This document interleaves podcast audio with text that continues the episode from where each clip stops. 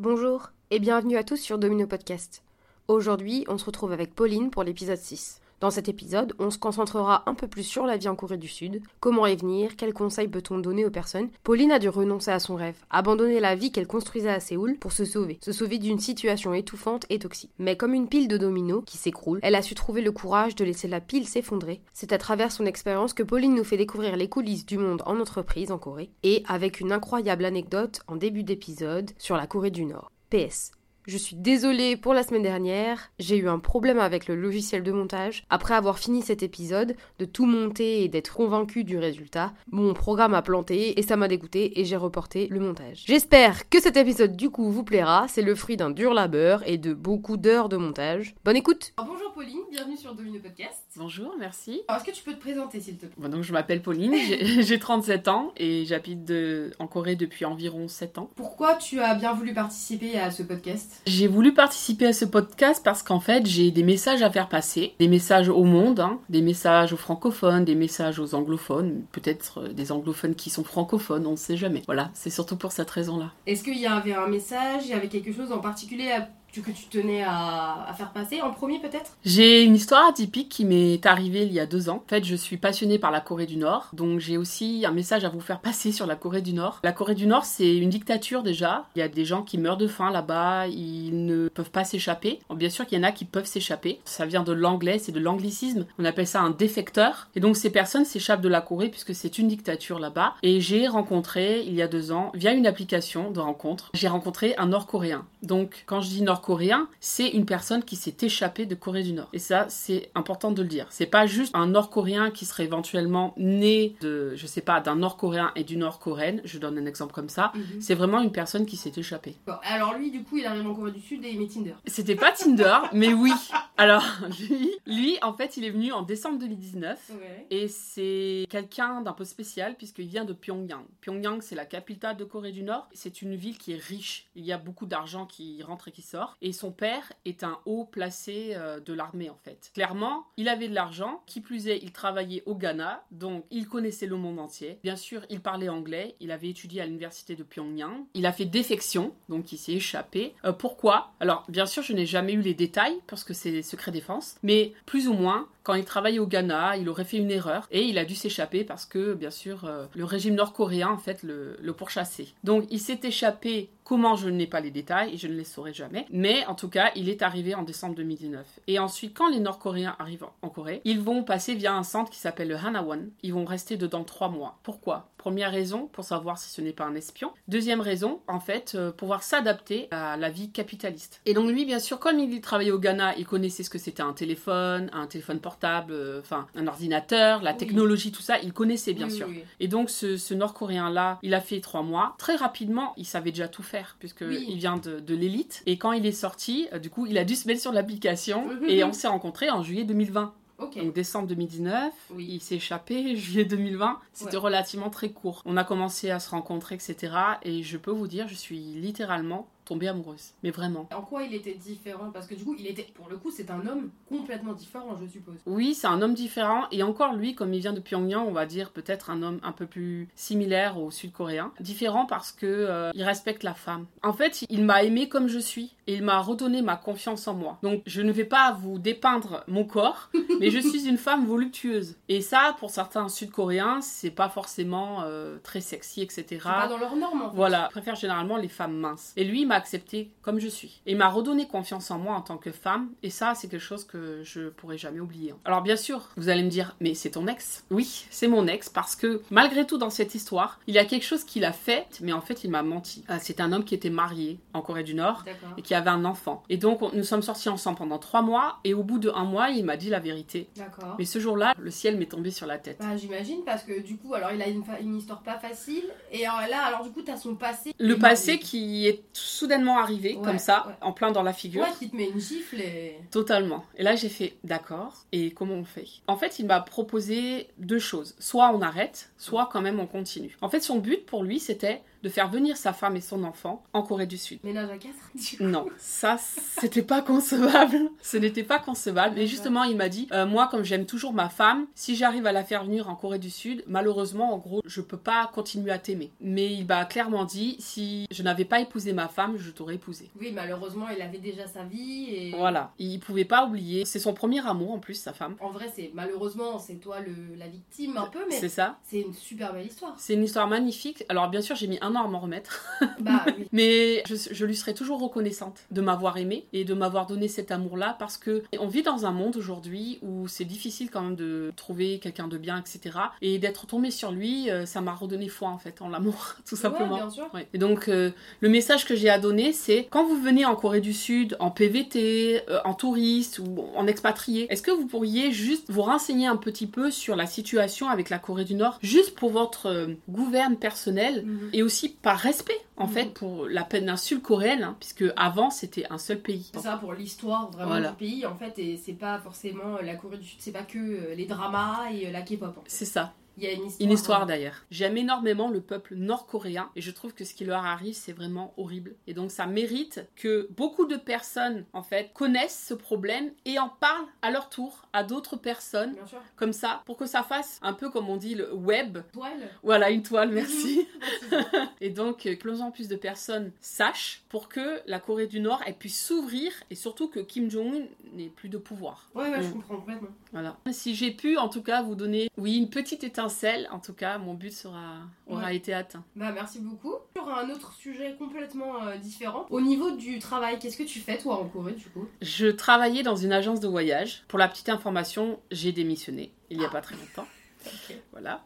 Et donc, euh, j'ai travaillé assez longtemps dans cette agence. Je dirais qu'avant le corona, ça se passait relativement bien. Nous étions environ 35 personnes dans cette agence de voyage. Ah donc quand même une euh, Une grosse agence, oui, une grosse agence qui est relativement connue, donc euh, c'est pour ça que je tairai le nom parce que je ne suis plus en bon terme avec elle. Et post-corona, tout de suite en janvier 2020, mes conditions de travail se sont détériorées, mais complètement détériorées. C'est-à-dire que pour la petite information, je parle couramment anglais et c'est aussi une des raisons pour laquelle elles m'ont embauché Bien sûr. à la base. Et ça s'est vraiment détérioré, c'est-à-dire qu'en Corée, on a tendance à vous demander un jour euh, un petit truc. Puis de plus en plus, comme vous êtes bon dans votre travail, on va vous demander autre chose. Puis encore, on va encore vous demander autre chose. Le problème, c'est que le salaire, eh bien, il est le même. Il est même pire. Puisque moi, pendant la pandémie, j'ai quand même eu de la chance. La seule chose pour laquelle je lui suis reconnaissante, c'est que grâce à elle, j'ai gardé mon travail mais je n'étais pas payée au minimum salarial et c'est pour ça que bien sûr euh, il y a beaucoup de raisons euh, pour lesquelles j'aurais pu la dénoncer et des raisons pour lesquelles je ne l'ai pas fait. Je n'étais pas payée au salaire minimum. Donc on me demandait toujours plus plus plus plus mais pour rien en fait. Et pour moi c'est ça c'était ce n'était plus acceptable. C'est une des raisons. L'autre raison c'est que en Corée et attention, je ne généralise pas. Il y a des bonnes entreprises qui existent en Corée également. Je ne suis pas en train de vous dire la Corée c'est comme disent beaucoup de Coréens c'est Hell Choson. Mhm. Non, la. Corée c'est aussi un pays magnifique Mhm.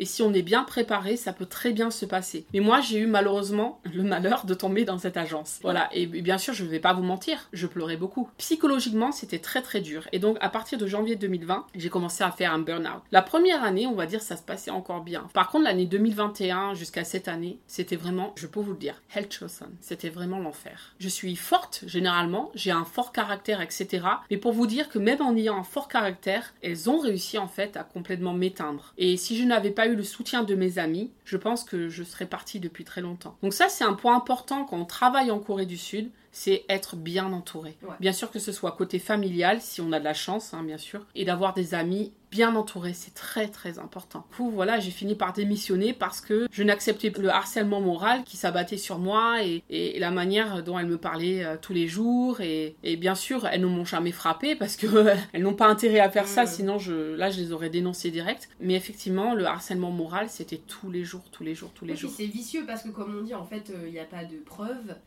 C'est quelque chose que si tu en parles à quelqu'un qui, qui va avoir un degré de tolérance un tout petit peu plus élevé, il va dire arrête, euh, c'est pas grave, passe à autre chose. Moi j'avais aussi une patronne en fait, mais du coup une italienne en France donc rien à voir. Mais c'était, je rentrais chez moi, j'avais la boule au ventre. Le matin j'allais au travail, j'avais la boule au ventre. Quand elle m'appelait euh, sur mes heures de, de non-travail, parce que c'est leur spécialité, elle m'appelait sur mes heures de non-travail, je, je ne pouvais pas décrocher. Mm. Je tremblais, euh, je cauchemardais de cette personne. Vraiment, c'était devenu mon bourreau, sous couvert de grands sourires et euh, je suis mal payée, mais oh, j'étais bien payée quand même. Et on est, j'ai l'impression qu'en fait ces gens-là, ils se retrouvent avec des gens tellement bien, euh, bah, en fait, qui sont bien, qui sont normaux en fait, qui ont pas euh, de choses. euh, Moi, en fait, on me paye, je dis merci parce qu'en vrai, on me paye.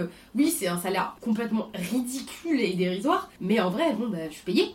C'est ça. Je tends le bâton pour me faire battre, Mm, mm. mais euh, ces gens-là, ils sont, je pense qu'ils choisissent leur victime. T'étais toute sûr. seule à, euh, à être. enfin, J'étais la seule étrangère. Oui. Voilà. J'étais la seule étrangère. Et au début, quand on était 35, j'avais, j'étais dans une équipe de 7 personnes avec un manager. Et en fait, lui, un jour, il m'a dit, Pauline, je ne te crierai jamais dessus. Bien sûr. Attention, j'ai fait des erreurs à l'époque, au tout début, donc c'est normal, il, il n'était pas content, etc. Mais il n'a jamais levé la voix, pas une seule fois. Bah. Alors que l'autre, alors pour rigoler, quand je- je- j'en parlais avec mes amis, je disais la sorcière. Je l'appelle Ah, la sorcière. mon Dieu.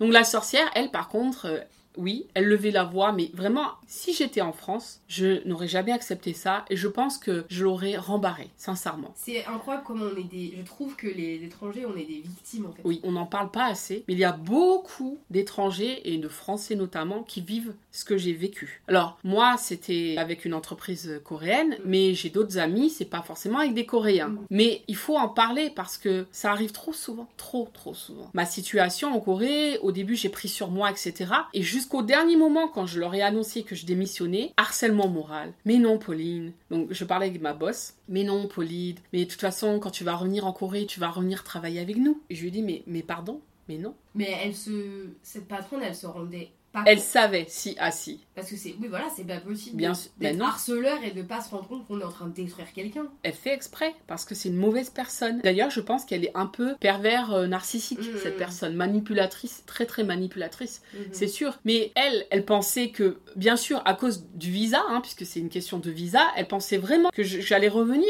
Mais c'est là où elle se trompait. Parce que justement, la chose la plus difficile à faire pour nous en tant qu'étrangers qu'on a un visa, c'est de dire je vais arrêter et bien sûr en même temps je vais perdre mon visa. Et ça, c'est pas facile. Mais en même temps, elle s'y attendait tellement pas que, à mon avis, la surprise, elle a dû être assez grande. C'est même pas l'agence en elle-même est une, est une bonne agence. Les services qui ont été proposés pour les clients ont toujours été excellents. Mhm. Ça, c'est vrai. Mhm. Mais le problème, c'est interne. Oui, c'est ça. Et d'ailleurs, quand on regarde sur Internet, il y a des sites où on peut regarder la note de certaines entreprises. Oui. Un peu comme, euh, bon ça je le donne parce que ouais, c'est un site américain, mais c'est Glassdoor. Et il y avait la note pour cette agence, c'était 1,6 sur 5 pour le côté interne. Ouais. Et bien sûr, quand on voit ça, on se dit c'est qu'il y a un problème. Et bien sûr qu'il y a un problème, parce que moi, depuis que je travaille dans cette agence, il y a eu des gens qui ont démissionné, mais tout le temps, tous les 2-3 mois, les gens démissionnent, etc. Et donc, au bout d'un moment, nous étions que 5. Ah, d'accord. Voilà, Ah, Avec le- l'énorme turnover, Ouais. en fait, 5 personnes à la fin? C'est Tu ça. dois faire le travail que Ouais. 35 personnes faisaient. faisait à l'époque. Alors bien sûr, pendant la pandémie, on n'a pas eu autant de travail Oui, qu'avant, hein, ça c'est sûr. sûr. Bien sûr. En fait, moi, dans cette agence de voyage, j'étais, je m'occupais des OTA. OTA, c'est Online euh, Tour Operator.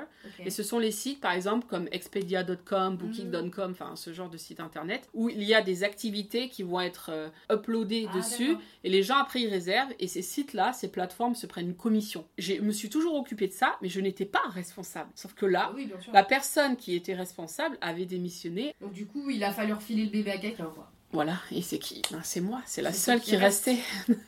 Et qui est parti au final, en plus. Bien sûr. Moi, j'avais toujours entendu dire que dans les entreprises où il y a énormément de turnover, il n'y a pas de raison. Enfin, il y a une raison, c'est une raison interne, en fait. Bien sûr. un salaire euh, par exemple trop petit, Mm. des, des conditions de travail euh, pas assez bien, Mm. ou un manager qui n'est pas censé être manager, un Exactement. responsable qui n'est pas censé être responsable, et je ne sais pas comment ces gens se retrouvent en haut de la pile. Je ne sais pas comment ils sont en haut de cette pyramide, je, je ne comprends pas, je ne sais pas. Mais en tout cas, euh, et ça, attention, je ne dis pas, ce n'est pas seulement la Corée. C'est partout dans Ah, le monde. sûr, Attention. sûr. Moi aussi, quand j'étais en France, je travaillais dans l'hôtellerie. En fait, je suis hôtelière à la base. Bien sûr, c'était la même chose. Bien sûr. Donc, je suis pas en train de dire attention, la Corée, oh mon dieu, les conditions de travail. Pas du tout, attention. C'est important de savoir que ça existe, ces conditions-là, et que il y a parfois des expatriés qui sont donc expatriés par leur entreprise française. Pour eux, ça se passe très bien. Expatriés qui, qui, qui écoutez, et je ne suis pas en train de vous dire que vous ne méritez pas votre travail. Ah, ou... Ça, c'est autre Rien chose. voir, rien à voir. Je, je- rien à voir. Je suis juste en train de dire que quand on est, comment dire, un étranger en contrat local, ça peut être très difficile, effectivement. Et, je, et je ne vous le souhaite pas du tout de vivre ce que j'ai vécu, sincèrement. Ouais, parce que je pense que. Ça m'a détruite. Et, et j'ai fait un burn-out.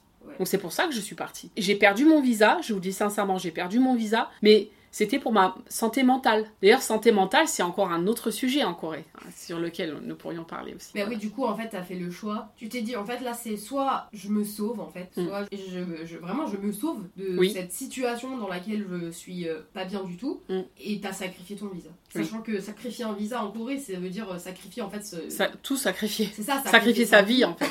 Oui, t'as sacrifié ta vie, en fait. J'ai sacrifié ma vie. Et tu retournes en France, du coup, ou pas? Là, je profite de la vie, tout simplement. Du coup, là, t'as un visa? Non. Ok. Voilà. En fait, je suis touriste. Je profite de la vie, c'est tout. Je, je voyage, je fais des choses. Bon, il t'est arrivé des trucs euh, pas très sympas, donc c'est bien que t'en profites un peu. Voilà, exactement.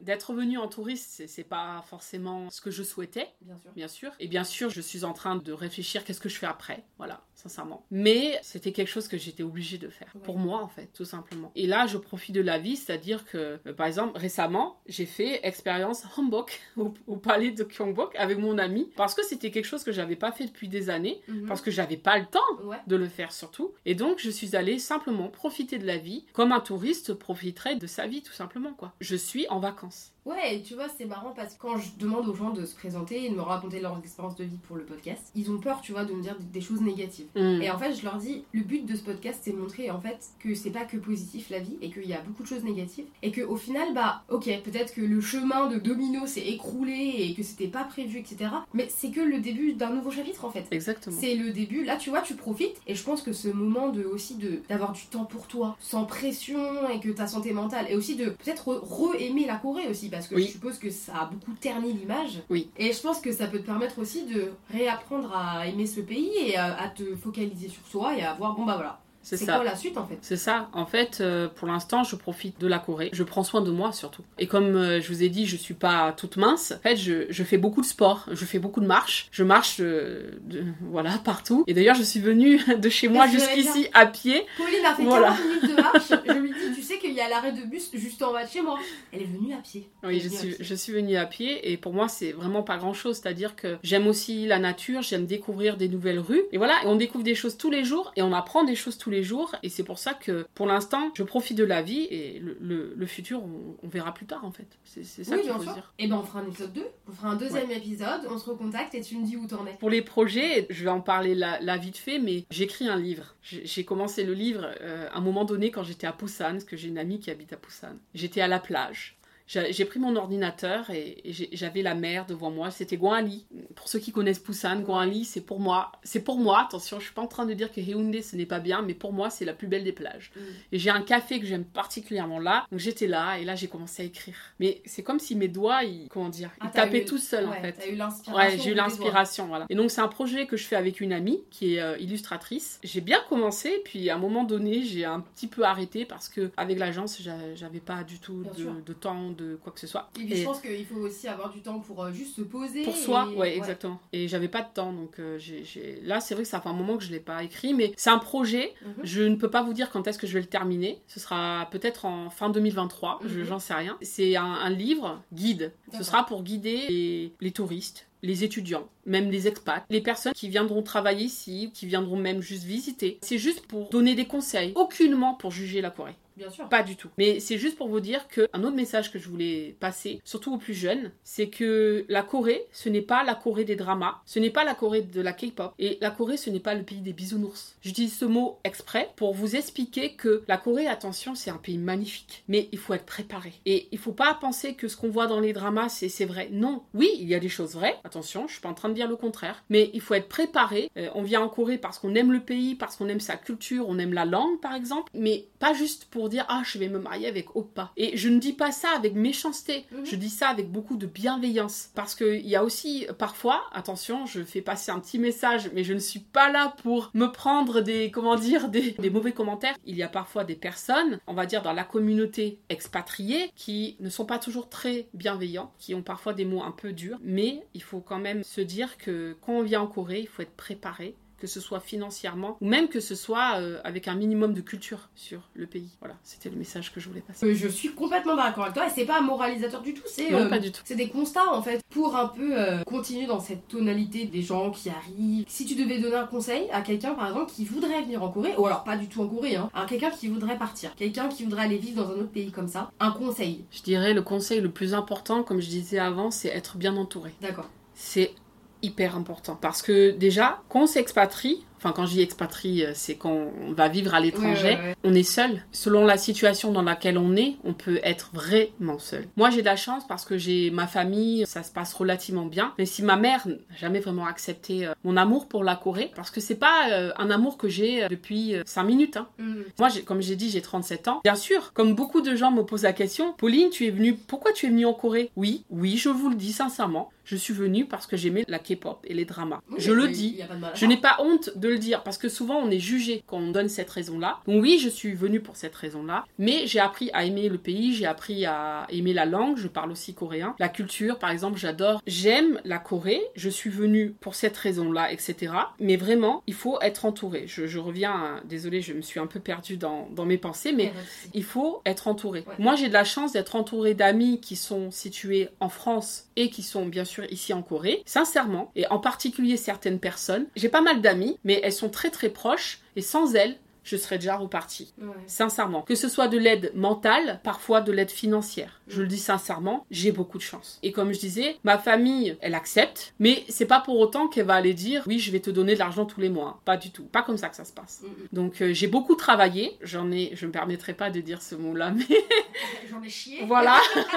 c'est ça. C'est ça. Donc je vais le dire maintenant, j'en ai grave chié. J'en ai grave, grave chié. Mais c'est mon dur labeur en fait. Et c'est grâce à mon dur labeur que je suis venue en Corée. Et donc quand j'ai parfois des jeunes qui me disent Ah, mais Pauline, mais comment t'as fait pour venir en Corée? J'ai travaillé C'est pour ça que je suis venue en Corée. En fait, vous croyez quoi? Que mes parents sont riches ou que, que je, Non, pas du tout. C'est pas ça en fait. Enfin, ça marche pas comme ça. Donc pour moi, c'est ça, c'est être bien entouré. Et bien sûr, après, c'est être bien informé. S'informer. Par pitié, les gens. Mais informez-vous Bientôt, bientôt, avec le livre que tu vas oui, sortir. Certes, mais entre-temps, il y aura les, gens. les gens entre le temps où je vais écrire le livre et, le temps qui sera publié, il y aura des gens qui seront partis en Corée. Comme je disais, je suis pas là pour juger. Je suis là pour vous aider. Je veux vous aider, les gens. On a, nous sommes beaucoup de, monde, enfin de, Français notamment en Corée. Bien sûr, il y a des gens qui sont plus ou moins bienveillants. Mais moi, je suis bienveillante. Je suis pas là pour vous dire, mais non, mais pourquoi t'as fait ci, pourquoi t'as fait ça? Non, je veux juste vous aider, les gens. Parce que ce que j'ai vécu moi, je veux pas que vous le viviez aussi. Bah, ce podcast, en vrai, c'est euh, clairement, en fait, tout ce que tu racontes. Et là, ce que tu dis maintenant, quand les gens me disent euh, pourquoi tu fais ce podcast, j'explique que c'est parce que quand j'avais 18 ans, quand j'avais 24 ans, que j'étais à des périodes hyper charnières de doute, de ouais, de doute, de pas être sûr de qu'est-ce que je veux faire et où est-ce que j'en suis, est-ce que je le fais, est-ce que je le fais pas. Ce genre de podcast, en fait, ça m'aurait hyper aidé. J'aurais entendu des choses et comme je dis en fait, si on n'est pas prêt à entendre les choses, c'est pas grave. Mais viendra un jour où on est prêt à entendre ce qu'il faut entendre. Euh, quand on dit venir préparer, je dis pas fais ta valise et pars en fait. Je dis fais ta valise, réfléchis, tu vas habiter où, quel genre de travail tu veux faire. C'est ça. Euh, c'est vraiment se préparer. En fait, quand on vient en Corée, peu importe l'âge auquel on vient, on grandit, mais on se prend euh, une espèce de vague de, de réalité dans la tête. Et c'est exactement ça. Ouais. C'est quelque chose qui m'est arrivé quand j'étais en PVT. Puisqu'il faut savoir que pour le PVT, je vous donne une autre information, on peut venir jusqu'à la veille de ses 31 ans. Donc moi, en fait, je suis venue deux mois avant mes 31 ans. Donc vous voyez, je suis venue relativement tard en Corée. Mais parce que j'ai eu la chance aussi, et encore la chance. J'ai connu ces informations sur le PVT tard. J'avais 28 ans. Donc en fait, entre 28 et 30 ans, qu'est-ce que j'ai fait? J'ai beaucoup, beaucoup, beaucoup, beaucoup travaillé. Je me suis sacrifiée. Mm. Et, clairement, je me suis sacrifiée. Mais ce PVT-là, donc on peut venir jusqu'à la veille de ses 31 ans, mais oui, venir préparer. C'est pas grand-chose, c'est juste se renseigner un minimum sur le pays. C'est valable ce genre de conseil sur n'importe quel pays. Exactement. Si tu viens faire un PVT au Japon, c'est la même chose en fait. Renseigne-toi. Bien sûr. N'importe qui viendrait faire un PVT en France, il se renseignerait avant. Exactement. Euh, enfin, voilà. enfin, le message final, c'est quand on dit préparez-vous, c'est je sais pas, vous faites des recherches, vous prenez votre ordinateur, vous vous posez une heure déjà, vous dites voilà, moi pendant cette année de PVT, effectivement, qu'est-ce que je pense pouvoir faire? Parce que moi en fait, j'étais un peu comme ça aussi, attention, et pourtant j'avais 30 ans. Je suis hôtelière de base. Ma carrière c'est l'hôtellerie. Je parle, je parle couramment anglais, je parle espagnol et je me suis dit, ah oui, je vais arriver en Corée, je vais trouver un travail en hôtellerie. Mais non, le ciel m'est tombé sur la tête. Pourquoi? Parce que Pauline, à l'époque, elle était un peu bête aussi. Elle, s'est dit, elle va trouver un travail en hôtellerie. Mais qu'est mais pas du tout les gens. Je me suis pris vraiment le ciel sur la tête. Et après, quand on est en PVT, on peut faire, euh, on peut travailler dans les restaurants, on peut euh, éventuellement, je crois, dans les cafés, ça marche aussi, etc. Et moi, j'ai fait beaucoup de ménage en fait. J'ai fait du ménage dans les hôtels, pour vous dire. J'ai fait aussi pareil. Officiellement, c'était euh, réceptionniste à l'accueil. Officieusement, j'ai nettoyé les chiottes. En fait, c'est exactement ça que moi j'ai ressenti. C'est en France, on parle toujours des immigrés Oui. qui volent le travail des Français, Oui. qui n'ont pas de contrat, qui et comme on dit en fait, mais ces gens-là, ils font un travail que toi tu ne voudras jamais faire. Tu veux toi nettoyer les chambres des hôtels, tu veux laver les chiottes, tu veux faire serveur euh, jusqu'à 3h du matin et être payé des clopinettes sans contrat? Et en fait, bah, ces immigrés en France, c'est nous en Corée. Exactement. Et cette réalité aussi, elle a été super dure à accepter. Et je pense qu'elle est aussi dure à, à comprendre en fait de la France. Parce qu'en en fait, on est un pays riche, Oui. on est un peuple assez développé. Oui. Nous, on n'a pas toutes ces choses à dire en fait. Donc euh, quand t'arrives et qu'on te dit Ah non, mais pas du tout en fait. Quand t'arrives en Corée, viens aussi préparer mentalement parce que on ne veut pas de toi. La Oui. Corée ne veut pas de toi, n'a pas besoin de toi. Non. Et je pense que c'est dans beaucoup, beaucoup de pays. Je veux dire, j'ai beaucoup d'amis qui ont fait des working holiday en Australie, au Canada. C'est la même chose. On ne veut pas de vous, en fait. Vous n'êtes personne. Déjà, dans notre propre pays, c'est compliqué de trouver un travail qui nous intéresse. On ne veut pas de vous. Vous n'êtes pas intéressant. Il faut trouver en quoi, en fait, on est intéressant. Oui. En quoi on peut apporter quelque chose. Ça. Donc voilà, c'est des conseils euh, brutaux peut-être et que les gens peut-être comprendront pas. Et je pense que malheureusement ça, n'in- ça n'intéressera pas tout le monde. Mais c'était important de te le dire et Oui. je te remercie d'avoir fait passer ce message aussi. Avec plaisir. Elle avait posé sa pierre. Ça, ça- pfff, elle se sent mieux là. Pierre, la pierre à l'édifice, elle est posée, ça y est. Ben, en tout cas, merci beaucoup Pauline. C'était hyper intéressant. Moi, je suis grave chaude pour qu'on fasse un épisode 2 Avec plaisir. avec. Je reviens. Ah bah voilà, t'es Une bien petite installée. marche et c'est bon. Vraiment, c'était hyper intéressant euh, et merci beaucoup. Avec plaisir. J'espère que vous aurez appris quelque chose aujourd'hui. Enfin, du moins, si vous avez appris quelque chose, alors que c'est mon but aura été atteint. Bah super, merci beaucoup. Merci, comme ça, Mida. J'espère que cet épisode vous aura plu. Moi, ça a été super instructif, super sympa. Pauline était en fait une des premières invitées qui a bien accepté de participer à ce podcast. Je lui en suis super reconnaissante et j'espère vraiment qu'elle sortira le livre dont elle nous parle dans le podcast. Salut et à bientôt